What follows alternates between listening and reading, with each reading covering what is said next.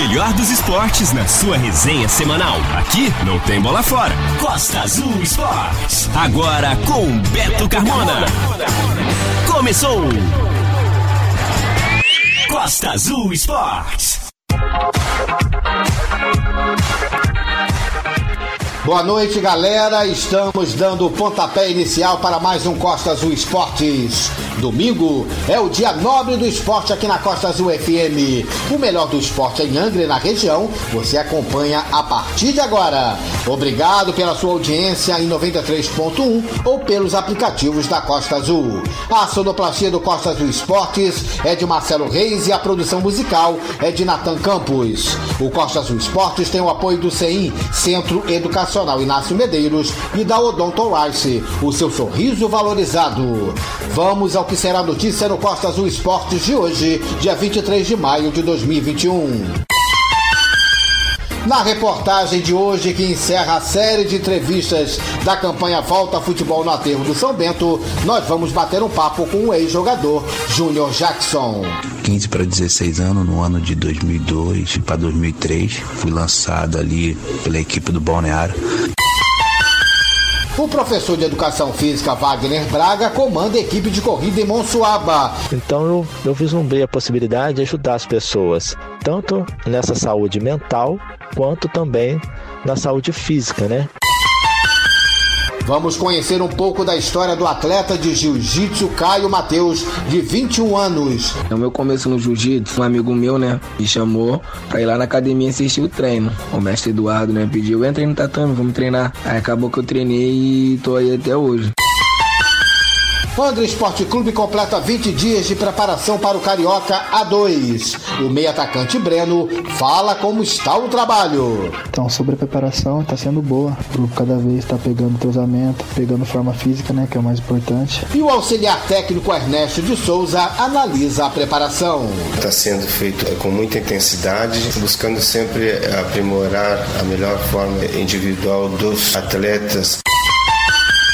O canoista angrense Alexandre Ferreiro Dico fala da boa notícia de sua convocação para o Mundial de Canoagem Oceânica na Espanha. Está sendo muito gratificante, mas essa convocação, eu que já fui convocado outras três vezes né, para o Campeonato Mundial de Canoagem Oceânica. E o estádio municipal será privatizado ou a proposta é ter parceiros para a modernização do complexo esportivo? Mas quando você faz um chamamento público, qualquer um pode ser dono daquilo aí. Qual a garantia que nós vamos ter, Beto? Vai ser feita uma mini arena, uma arena? A nossa preocupação enquanto desportista é como será a relação dessa empresa que vai passar a ser responsável pelo estádio municipal com o esporte da cidade. Se essa parceria for benéfica e a gente tiver autonomia, essa PPP sim será importante. E o Flamengo é o campeão carioca de 2021. Alô, nação rubro-negra! Uma vez Flamengo, sempre Flamengo. Flamengo sempre eu hei de ser. Veio a bola para João Gomes, atirou, guardou, é campeão! Saiu finalmente o gol do João Gomes. Um show de bola. Costa Azul Esportes. Beto Carmona na área. Flamengo! Uma vez Flamengo, sempre Flamengo. Flamengo sempre eu hei de ser. É o meu maior E o Flamengo é tricampeão carioca e pela sexta vez em sua história conquista um tricampeonato. E foi o 37º título carioca conquistado pelo time rubro-negro. O Flamengo é o maior vencedor no Rio de Janeiro, com o Fluminense vindo atrás com 31 campeonatos. E no jogo de ontem à noite no Maracanã, vitória de 3 a 1. O título saiu dos pés de um nome já marcado na história do clube, Gabigol. Ele fez dois gols, sendo um de pênalti, e de um garoto que inicia sua trajetória no time profissional rubro-negro, João Gomes, de 20 anos, já no finalzinho da partida. O gol do Fluminense foi marcado por Fred em cobrança de pênalti. Analisando o jogo, Gabigol foi mais uma vez decisivo. Felipe Luiz teve uma atuação de gala e o jovem João Gomes brilhou com seu primeiro gol no time profissional. Vitinho e Pedro, que entraram no segundo tempo, tiveram boas atuações e ambos participaram diretamente da jogada do terceiro gol do Flamengo. E mais uma vez, Diego Ribas teve bela atuação. Na seleção do Campeonato Carioca, Gabigol foi eleito craque da competição e ainda mais quatro jogadores do Flamengo ganharam os votos dos jornalistas como atletas que se destacaram em suas posições no Campeonato Carioca. Os laterais Mateuzinho e Felipe Luiz e os meias Gerson e Arrascaeta. E ontem provavelmente tenha sido o último jogo de Gerson que está indo embora. E o craque do campeonato Gabigol falou da cobrança diária dos rubro-negros para que cada vez mais o time conquiste títulos. O Flamengo te cobra todos os dias, na rua, é, é, em casa, vendo TV, com os amigos. Então eu tenho vários amigos flamenguistas, então sempre estão lá em casa, estão cobrando que a gente continue. Então eu acho que a gente joga num grande time, mora numa grande cidade, joga para uma grande torcida, temos uma grande estrutura. Então nada melhor do que responder assim, dentro de campo e, e sendo campeão. Alô, nação rubro-negra! Uma vez Flamengo, sempre Flamengo. Flamengo sempre eu hei de ser. É o maior prazer vê-lo. O Ilharão, que completou 300 jogos vestindo a camisa do Flamengo, falou que quer seguir ganhando o título pelo Mengão. Cada título conquistado continua sendo um sonho, continua sendo especial e a gente quer continuar muito feliz com, com a hegemonia. Tricampeonato, eu sou tetra, mas o tri é seguido, é muito, muito, muito legal, é difícil, mas gente está no caminho certo e eu espero que a gente consiga o tri brasileiro e todos os outros títulos do ano. O treinador Rogério Ceni falou das oportunidades que os garotos do Ninho têm tido no time e elogiou João Gomes. A história né, que ele viveu nesse curto ciclo, esse curto espaço de tempo, mais um jogador vindo das categorias de base do clube, o que é importante, né?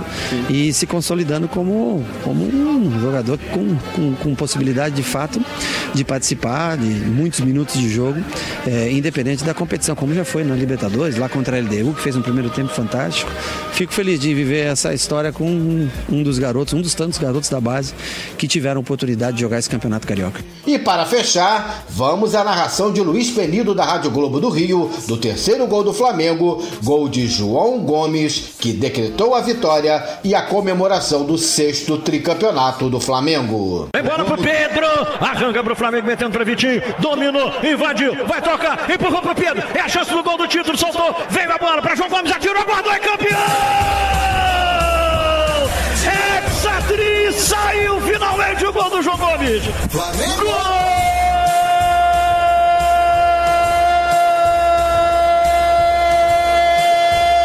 Gol do Flamengaço! É do Mengão, campeão, é Hexatri, campeão! O terceiro gol, o primeiro na carreira do João Gomes, título, 41 e meio, agora 42, faz o terceiro gol do Flamengo. Pedro no arremate, porque com Pedro em campo não tem placar em branco. Aí o goleiro. Cobertura do Angra Esporte Clube no Carioca da Série A2. A nossa torcida pelo Tubarão no Campeonato Estadual de Futebol Profissional.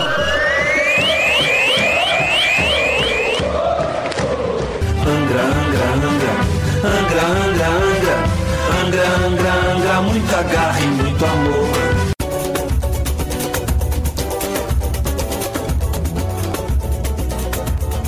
O Angra Esporte Clube cumpriu mais uma semana de preparação visando o Carioca da Série A2. Já são 20 dias de treinamentos puxados, comandados pelo preparador físico Cláudio Café e o preparador de goleiros, o Júnior, além, evidentemente, da parte técnica, na observação dos jogadores, nos coletivos, do técnico Ricardo Barreto e de seu auxiliar Ernesto de Souza.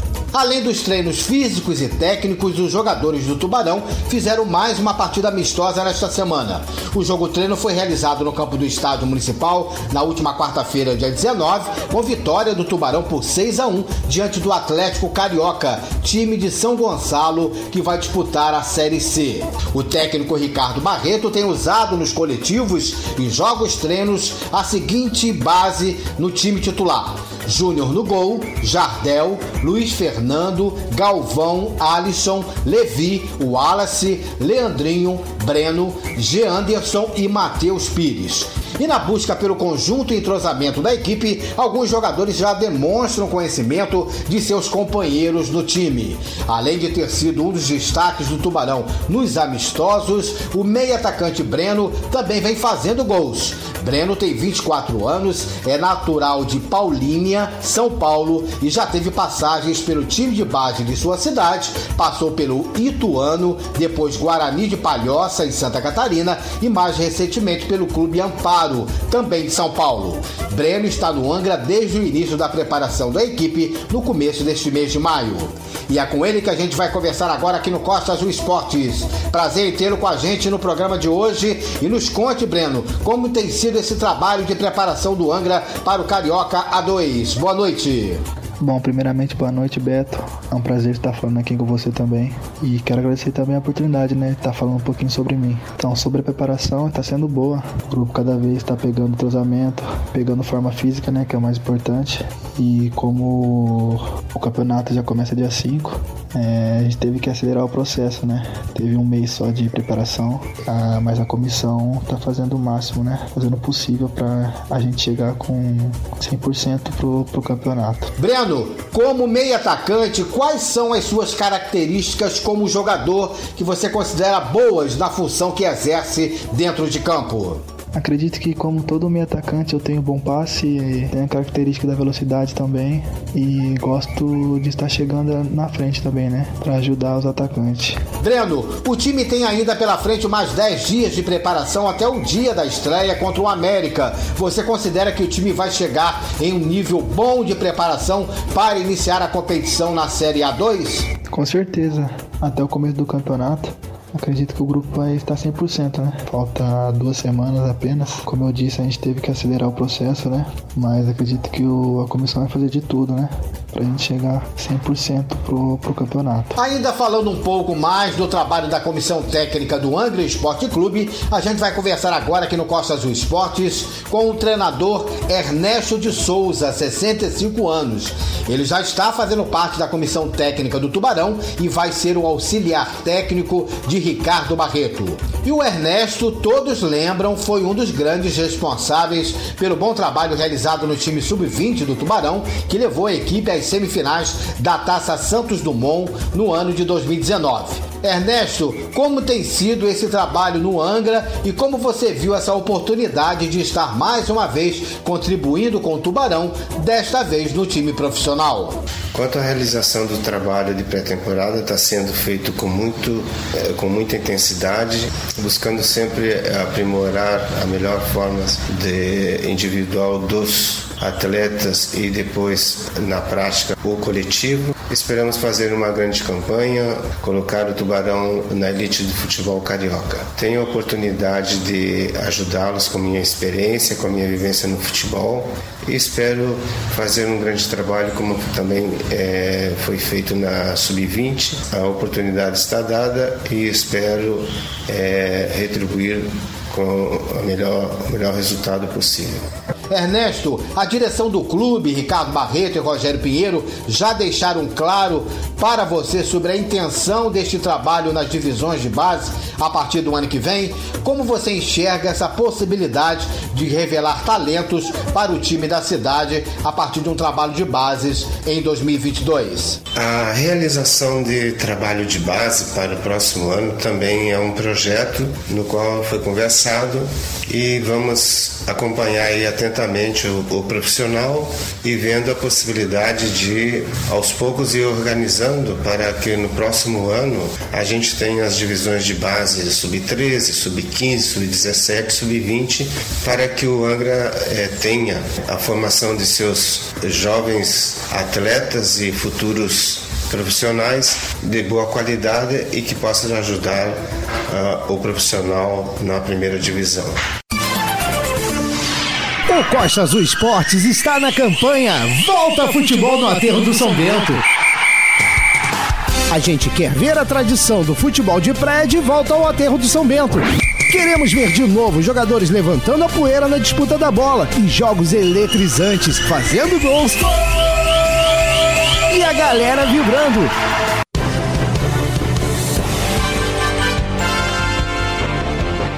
A campanha Volta Futebol no Aterro do São Bento traz no programa de hoje, no Costa Azul Esportes, um bate-papo com um ex-jogador com origens no balneário e que, com seu talento, escreveu também capítulos importantes na história do futebol de praia no Aterro do São Bento. Nós vamos conversar no programa de hoje com Júnior Jackson. Júnior Jackson, primeiramente, boa noite. É um prazer tê-lo com a gente aqui mais uma vez no Costa Azul Esportes. Júnior, quando você começou a jogar no Aterro, que idade você tinha e por quais times você passou e conquistou vitórias e títulos? Boa noite. Boa noite, Beto. Boa noite a todos os ouvintes do Costa Azul Esporte. Mais uma vez é um prazer estar participando desse programa e também estar participando dessa campanha da volta ao futebol no Aterro do São Bento. Comecei a jogar, Beto, no Aterro bem novo, né? Acho que foi de 15 para 16 anos, no ano de 2002 para 2003. Fui lançado ali pela equipe do Balneário, no qual eu tenho muito respeito, muita gratidão pelo clube, né? Pela diretoria, os presidentes que, que, que ali passaram. Mas ficou um, um, uma tristeza ali, porque foi um dos clubes que eu não consegui obter título, né? Tive uma passagem por outros clubes, Forte Júnior, Carioca, Incruz, Everest, Americarmo, Azulão, Marítimo, Fortaleza, Vasco Angra, Família. Né? Nem todos eu consegui obter título, mas a maioria eu consegui ser campeão ali.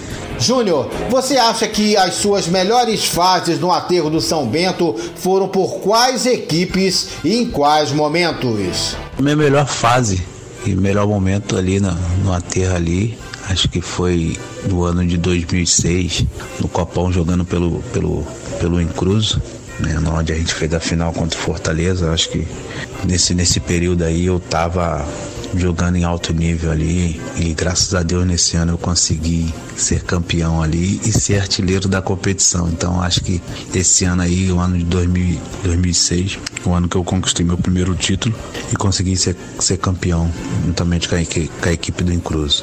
A gente está conversando com o Júnior Jackson e a gente pergunta a ele agora quais as lembranças que ele tem de jogadores que tiveram bons entrosamentos com ele no aterro do São Bento e que deram muito trabalho aos adversários e por quais times. Pergunta difícil, né, Beto? Mas eu, como eu joguei em bons times ali e sempre briguei pelo, pelo título. Vou ficar mesmo com, com, com dois atletas praticamente que iniciaram comigo ali, né? O, o Miro que começou realmente comigo na equipe do Balneário, o Fabinho já era um pouco mais eu já tinha vindo um pouco antes, mas eu fico com o Fábio e com, com o Miro porque nós, nós fomos nascidos e criados ali do balneário, então a gente já tinha aquele entrosamento ali de pelada, né, de, de jogar futsal junto. Eu acho que, que, que, os dois ali foram duas peças que, quando a gente entrava em campo, né, a gente se conhecia pelo olhar e sabia da movimentação de cada um. É, com eles, se eu não me engano, eu tenho três ou quatro, de três a, a, a quatro títulos juntos ali no, no futebol de praia. Então acho que são eles que, que tiveram maior entrosamento comigo e eu com eles. E assim a gente encerra a série de matérias especiais da campanha Volta Futebol no Aterro do São Bento, aqui no Costa Azul Esportes. As reportagens especiais em 12 programas tiveram como objetivo estimular os envolvidos a se mobilizarem e a se organizarem em uma tentativa de resgatar os campeonatos do aterro. Cumprimos a nossa parte e agora esperamos que realmente surjam iniciativas para salvar o futebol de praia do aterro. Vamos aguardar. O Costa Azul Esportes apoia a volta do futebol no aterro. Um show de bola. Costa Azul Esportes. Beto Carmona tá demais. Costa Azul Esportes. A resenha não para. O chamamento público lançado no dia 14 de maio no Boletim Oficial da Prefeitura de Angra tem causado muita polêmica nos bastidores do segmento esportivo da cidade e também junto aos vereadores ligados ao esporte de Angra, Jorge Eduardo Mascote, Charles Neves e Jorginho Brum. A publicação trata-se da modernização do estádio municipal no balneário. A partir da manifestação de interesse do setor privado para a elaboração de um projeto, a prefeitura vai escolher o mais adequado e mais para frente dará início ao procedimento de concessão ou parceria público-privada, a PPP. O chamamento público causou estranheza aos vereadores, que, segundo eles, foram pegos de surpresa e agora há pressão dos parlamentares para que a prefeitura venha esclarecer melhor este projeto, com o receio de que futuramente as atividades do esporte no estádio municipal sejam prejudicadas com uma possível privatização. E o Costa Azul Esportes ouve a partir de agora os três vereadores ligados ao segmento esportivo. Primeiro a gente conversa com o vereador Jorge Eduardo Mascote e ele falou sobre a preocupação quanto ao chamamento público para a modernização do estádio municipal. Eu fui pego de surpresa no dia 19, na quarta-feira, quando eu recebi aquele release diário que a prefeitura manda para os vereadores da base. Quando eu vi um chamamento público com o tema Prefeitura busca parcerias para modernizar o estádio municipal, mediante o chamamento público foi publicado uma semana atrás, no dia 14 de maio, já de número 001-2021, uma PMI em relação a isso. Eu estou muito assim, o PMI é um procedimento de manifestação de interesse que é um chamamento público que já está rolando. E quando nós tomamos ciência da situação, o negócio estava mais avançado do que a gente imaginava. E o mais grave disso tudo, Beto, é que nem o Eduardo Patorroco, que é o secretário da pasta, porque o esporte hoje é uma secretaria executiva. O senhor Vitor Simões tem um chefe, que se chama Eduardo Patorroco, e nem ele sabia disso. Porque quando você faz um chamamento público, todos nós sabemos que há anos a especulação imobiliária fica de olho naquela área nobre ali, que é o estádio municipal. O estádio municipal foi da divisa do Parque das Palmeiras, é o bairro mais nobre de Angra dos Reis, com o bairro do Balneário. E o que, que pode vir pela frente? Beto, é o que eu falei na tribuna na quinta-feira. Se for nos moldes do Estádio da Cidadania, do Raulino de Oliveira, que hoje quem administra é a Prefeitura de Volta Redonda, a gente não sabe qual que vai tirar proveito disso aí. Não sabemos. Quando você faz no chamamento público, qualquer um pode ser dono daquilo ali. Qual a garantia que nós vamos ter, Beto? Vai ser feita uma mini arena, uma arena. Tudo bem, nós sabemos, Beto, que o estádio é de 1973, quando foi inaugurado, tem que ser modernizado? Tem, mas dessa maneira não. Vamos conversar, vamos saber o que está acontecendo.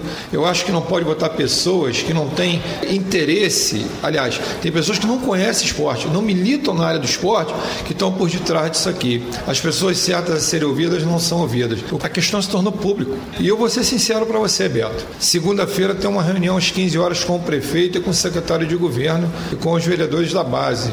Se não me convencer essa reunião de segunda-feira, eu na terça-feira eu estou entrando com um requerimento convocando o seu André Pimenta para dar esclarecimentos, porque isso é inadmissível. Nem os jornalistas, nem os esportistas foram chamados para tomar assim. Nós fomos pegos de surpresa. Vamos ouvir agora o vereador Charles Neves. Charles, como você recebeu essa notícia do chamamento público sobre a modernização do estádio municipal? Beto, antes de mais nada, eu queria te agradecer pelo espaço, te parabenizar porque você também tem história no, no esporte angrense. A preocupação que nos causa, Beto, é assim: possível parceria que vai ocorrer entre a prefeitura e uma empresa para administrar o, o estádio municipal é o que a gente chama hoje de modernização da administração pública. A administração pública, ela pega os seus recursos, visa aplicar em educação, saúde, saneamento e deixa deixa as outras áreas para a iniciativa privada tocar. Eu, eu acho até que é um estudo, vamos dizer assim, salutar. A nossa preocupação enquanto desportista é como será a relação dessa empresa que vai passar a ser responsável pelo estádio municipal com o esporte da cidade. Então isso realmente me preocupa, isso ainda não está devidamente definido junto aí os esportistas angrenses e eu preciso, claro, que a prefeitura possa nos abastecer de mais informações, até mesmo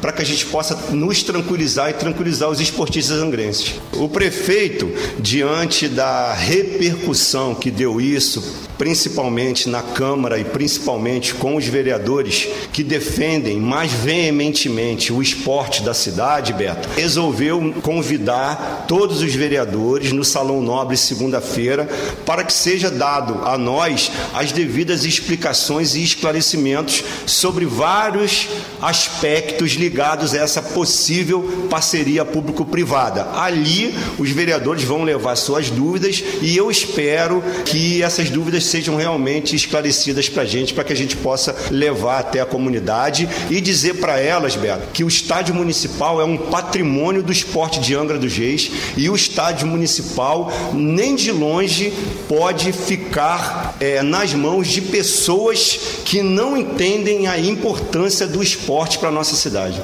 Eu frequento o estádio municipal desde 1984, 85, quando eu comecei a disputar futebol de campo. Então ali eu disputei sub-17, sub-20, adulto e até veterano. Eu fui até o final.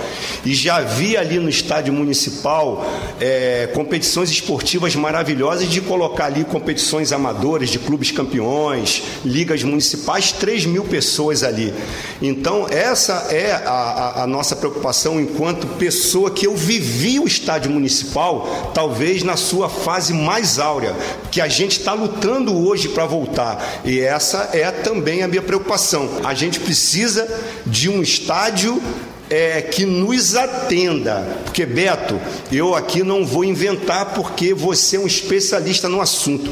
É difícil a cidade do interior que tem um estádio municipal igual o nosso. Ele precisa de melhorias? Com certeza precisa. Mas do jeito que ele está, ele já é muito melhor do que estádios de muitas cidades do nosso interior. Vamos ouvir também o vereador Jorginho Brum, também ligado ao segmento esportivo, sobre essa questão do chamamento público da Prefeitura de Angra em busca de parceiros interessados para a modernização do estádio municipal.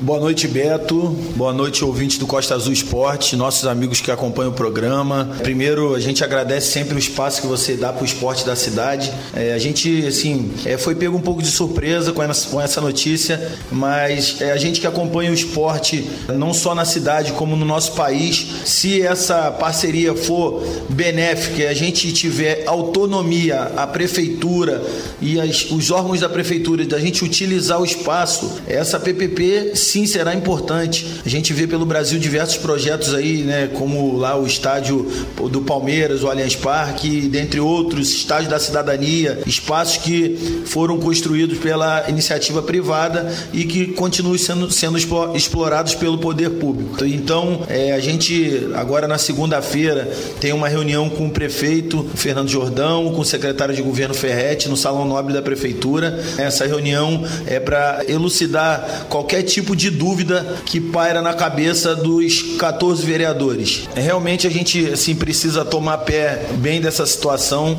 A gente ali tem uma área privilegiada. A gente sabe que o estádio ele é uma, é uma área que abriga posto de saúde, abriga a secretaria de esporte. Hoje tem um, um ginásio para prática de futsal, basquete, dentre outras modalidades.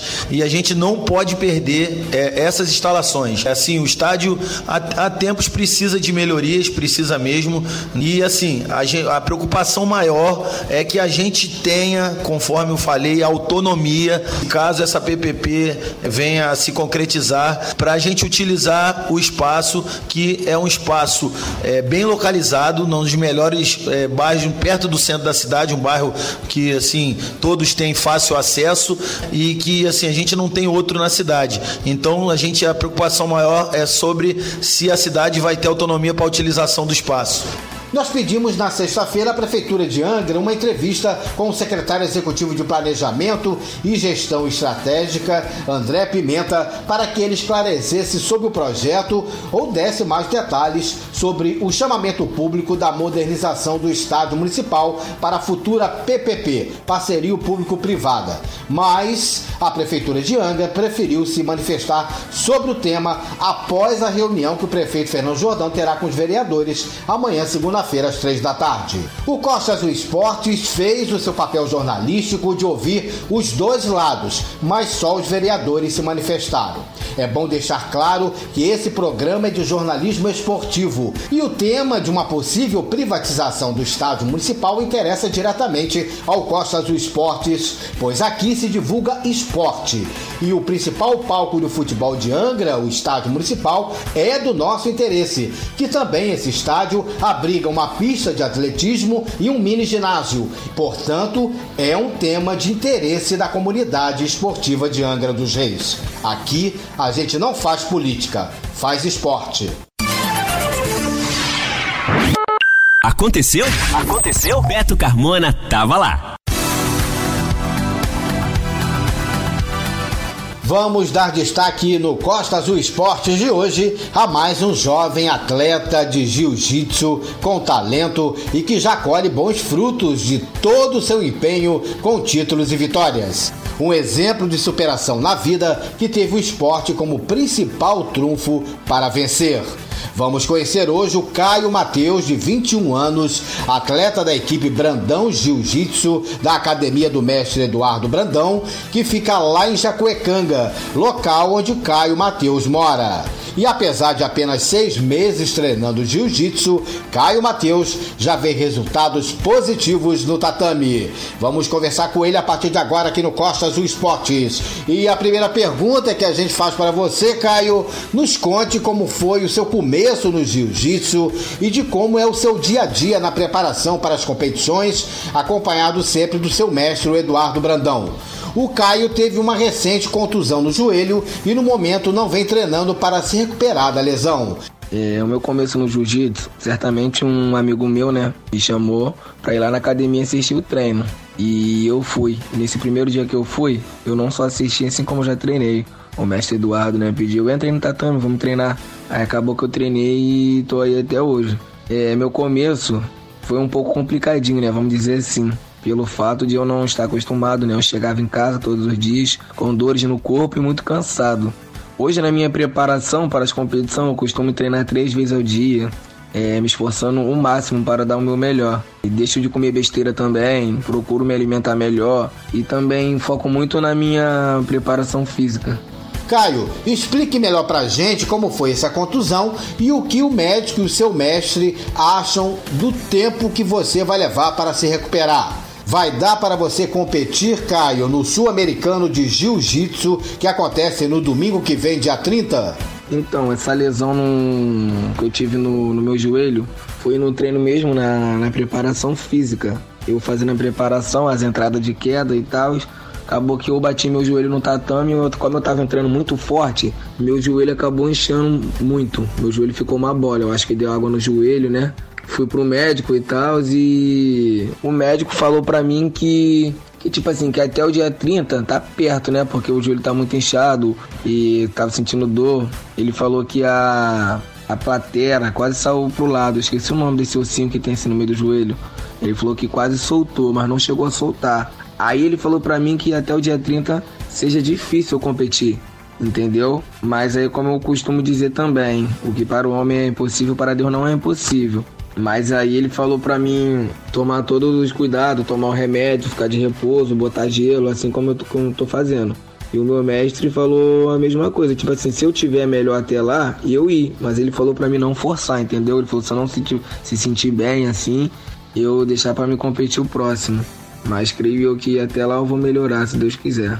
Caio, você conquistou no início do ano o Pan-Americano de Jiu-Jitsu. Nos conte como foi esse seu desempenho nesta competição e o que esperar para o Sul-Americano agora no dia 30 de maio. Sim, conquistei o ouro né, no Pan-Americano em janeiro. É, como eu costumo dizer, né? Sem luta não há vitória. Não digo só a luta dentro do, do tatame, mas também digo fora. Não adianta a gente querer ter um bom resultado sem treinar forte, sem sair da zona de conforto. Então eu posso dizer que, que eu já esperava por essa vitória.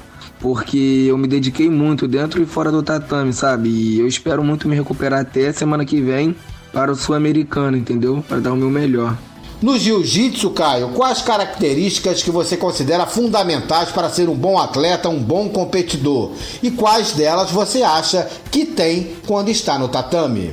Então, eu acho que para ser um bom atleta de jiu-jitsu, você tem que. É, primeiramente tem um bom psicológico, né? Porque isso é um fato que acontece com muita gente, né? Não tem um psicológico bom e acaba, às vezes, tá, tem treinado muito mas não tem um psicológico bom e acaba não ter bom resultado. Então o psicológico ajuda muito. É, eu posso dizer que para ser um bom atleta de jiu-jitsu também você tem que gostar do jiu-jitsu, né? Tem que colocar o jiu-jitsu em prioridade na sua vida e se dedicar ao máximo naquilo que você faz para você obter uns bons resultados. É uma é, característica muito boa que eu tenho é que eu sou muito positivo. Meu psicológico é muito bom, então sempre antes de entrar no tatame eu já entro com a mente forte e espero sempre o melhor resultado. Isso me ajuda muito.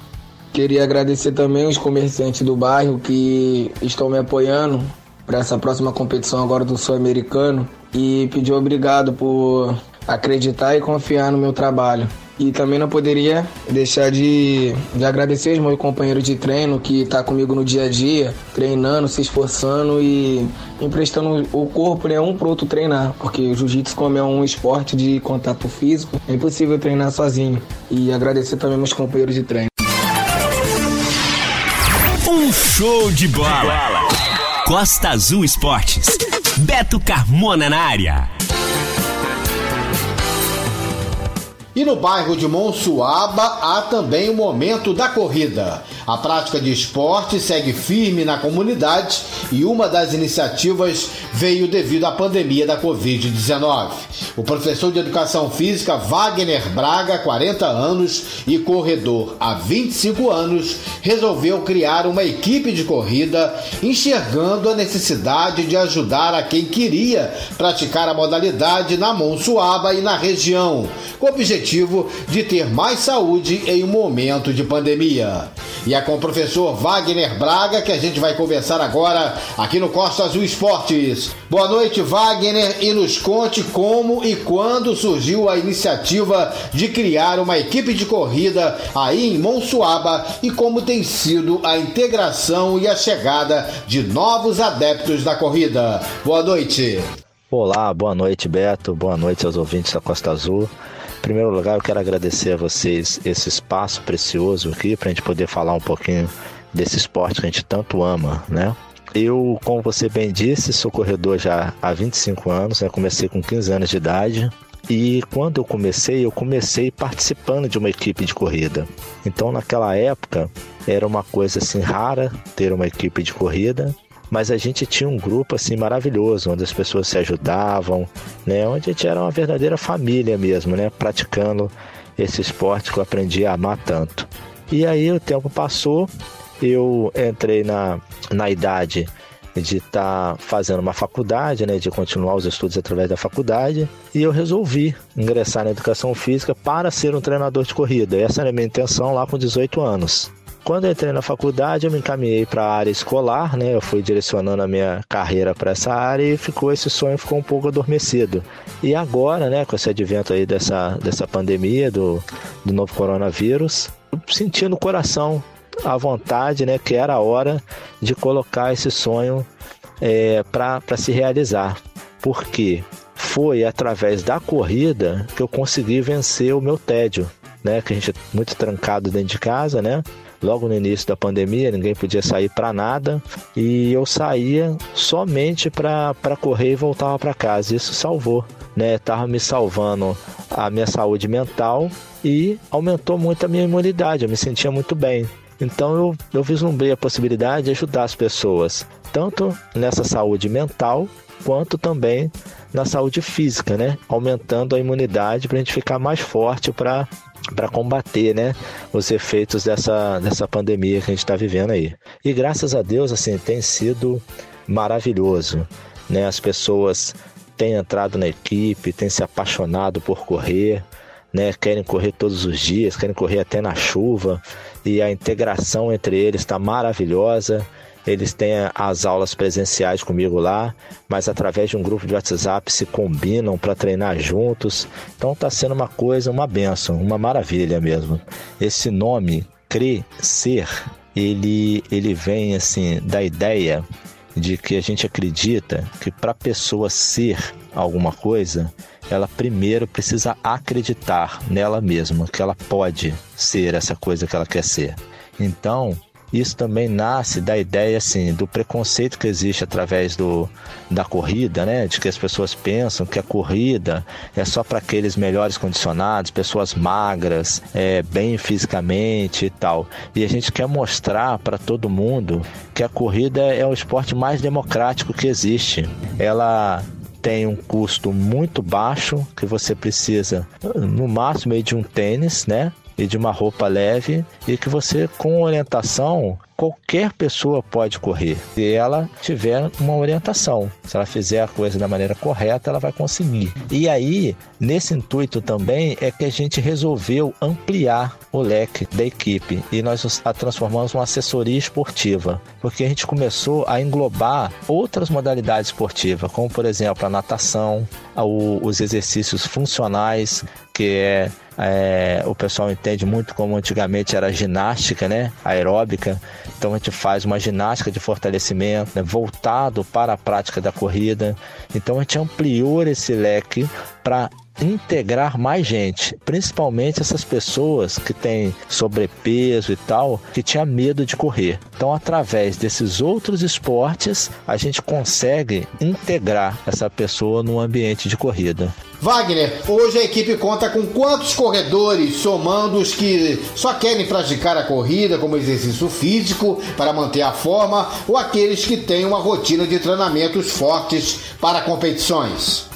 Então, Beto, a gente tem uma média de umas 50, uns 50 corredores entre homens e mulheres. E nesse primeiro momento, por conta até da, da pandemia, os eventos sendo cancelados e tal, a gente não tem ninguém ainda que de fato já, já participe de competições, né? Porque a maioria dos nossos alunos quase a sua totalidade, ainda não tiveram nenhuma experiência com competições. A gente tinha né, na equipe já pessoas que já competiam, né, que a gente estava fazendo trabalho online também, é, pessoas de longe, tipo Perequê, Paraty, mas com essa, com essa questão de não estar tendo um evento de corrida, esses atletas até desanimaram um pouco, né? Porque falar em performance nesse momento não é nem coerente. A gente precisa, nesse momento, é fazer o que a gente chama de base esportiva é aumentar o condicionamento físico para quando, se Deus quiser, essa pandemia passar e os eventos voltarem, a gente fazer uma, um trabalho específico para competir.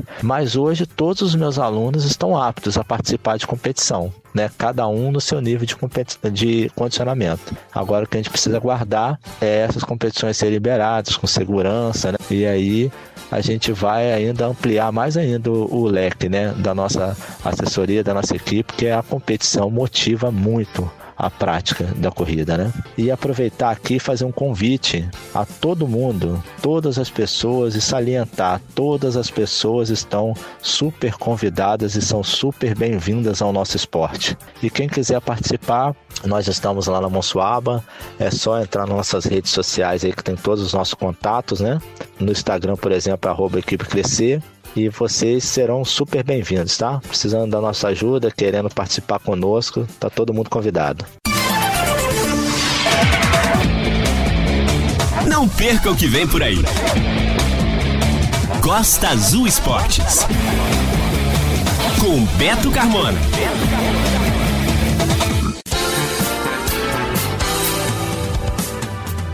Canoístas angrenses foram convocados pela Confederação Brasileira de Canoagem para representar o Brasil no Campeonato Mundial de Canoagem Oceânica, que vai acontecer entre os dias 4 e 6 de julho na Espanha. Todos eles têm origens na ACOAR, a Associação de Canoagem Oceânica de Angra dos Reis, mas a metade hoje faz parte da equipe do Clube Naval da Marinha. E entre os angrenses que vão representar a ACOAR no Mundial está Alexandre Ferreira Dico. E é com ele que a gente vai conversar a partir de agora aqui no Costa Azul Esportes. Não chega a ser uma novidade para o Dico ser convocado para o Mundial de Canoagem Oceânica. Ele já participou de outras competições internacionais. Dico, o que representa para você mais essa convocação? Está sendo muito gratificante mais essa convocação. Eu que já fui convocado outras três vezes né, para o Campeonato Mundial de Canoagem Oceânica, mas é sempre, sempre muito gratificante. Hoje, né, apenas cinco pessoas por país, né? São convocados, né? Cada um para para sua categoria. E somente os cinco melhores do Brasil têm essa convocação, né? Então é sempre muito gratificante. Fico sempre muito feliz de ter conquistado é, essa nova convocação e eu vou tentar fazer o meu melhor para tentar honrar não só o meu país, mas principalmente esse esporte maravilhoso aqui que a gente pouco conhece, né, que é a canoagem oceânica. Essa convocação para os mais novos é uma coisa sensacional, é gratificante e vai servir como estímulo, não só para eles, mas para os outros que vão ver e vão pensar: poxa, eu também consigo, né? A gente felizmente tem esse paraíso que é a Angra dos Reis, a gente tem um cenário maravilhoso para treinar, temos a escolinha né, da Aquar, temos ótimos professores. Então, tudo isso favorece que outras pessoas se interessem pelo esporte e se motivem cada vez mais a melhorar e assim poder participar de, de eventos nacionais, internacionais e representar a Angra dos Reis. Lembrando que a convocação né, para o Campeonato Mundial ela vai gerar outros desafios para os atletas convocados, que é tanto melhorar o performance, a gente vai remar em águas completamente desconhecidas, com uma condição completamente diferente da que a gente está habituado aqui no Brasil, aqui em Angra dos Reis. Então, o desafio não para por aí. Essa todas essas condições adversas vão gerar, sem dúvida, um crescimento pessoal. E a gente precisa falar aqui também que é muito difícil financeiramente da gente arcar com todos os custos para participar do campeonato mundial. E isso para as pessoas mais jovens, principalmente os atletas sub-23, os atletas da categoria júnior, né? Que a gente tem a Ana Luísa, a gente tem o Marlon, o Max, que, que são atletas dessas, podemos dizer, na categoria de entrada, vão ter mais esse desafio, que é conseguir recursos para poder participar do campeonato mundial, visto que a gente não tem é, suporte financeiro da associação. Então a gente tem que procurar com a prefeitura, que já nos ajudou, já me ajudou inclusive a ir para Hong Kong representar o Brasil, para ver se eles ajudam a, principalmente esses atletas, terem recursos suficientes para conseguir enfrentar esse desafio que será o Campeonato Mundial lá em Lanzarote, na Espanha.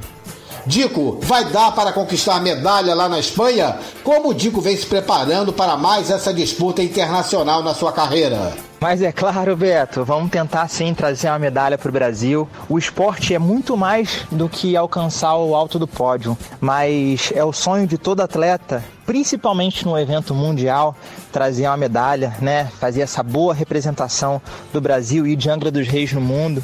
Então, eu estou me preparando muito, estou fazendo treinos muito intensos. É muito difícil para mim conciliar a vida profissional, né, como médico e a vida de atleta, mas eu venho me dedicando todos os dias com preparo na água, com preparo de musculação e felizmente estou muito otimista, inclusive otimista da minha equipe, a equipe de angrenses que vão lá para a Espanha e quem sabe aí trazer uma medalha para nos alegrar aqui em Angra dos Reis.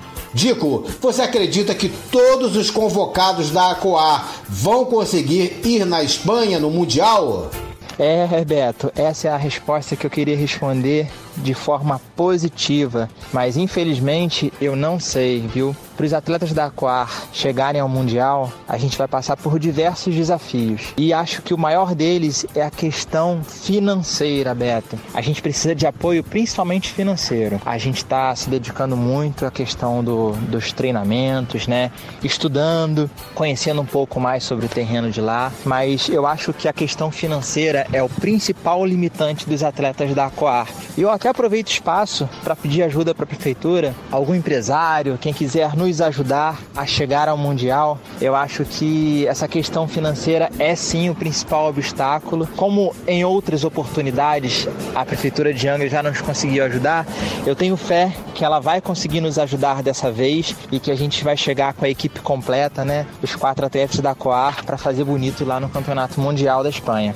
No programa de domingo que vem, a gente vai bater um papo com o presidente da ACOAR, a Associação de Canoagem Oceânica de Angra dos Reis, Leandro Nunes, que vai falar sobre a expectativa da entidade para a ida de seus atletas ao Mundial na Espanha. Não perca o que vem por aí. Costa Azul Esportes. Com Beto Carmona.